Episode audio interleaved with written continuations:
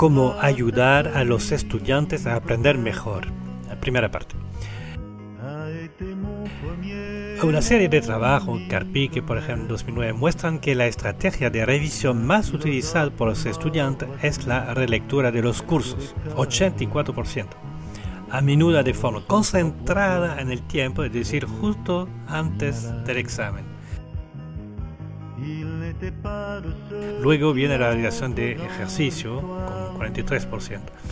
El problema es que la relectura es una estrategia la menos eficaz para el aprendizaje a largo plazo. Y además hemos constatado la dificultad o incluso la ausencia total de toma de notas, las dificultades asistenciales. Además, los estudiantes también muestran a veces dificultades para seleccionar la información pertinente, organizar el conocimiento y no solo aprender una lista de elementos aislados. Transferir lo que han aprendido. Entonces, ¿cómo se aprende?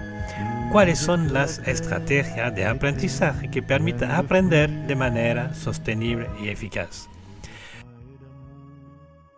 La estrategia de aprendizaje pueden clasificarse en función de su profundidad. Western y Meyer distinguen tres tipos de estrategias principales.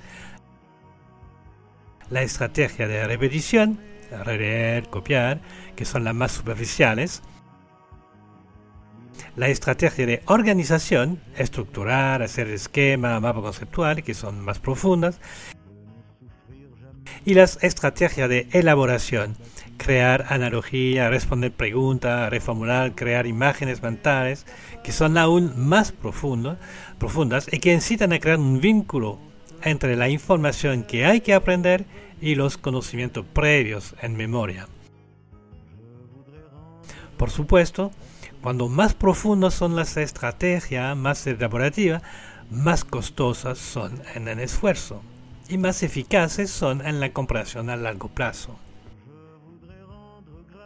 Es decir, aprender requiere un esfuerzo.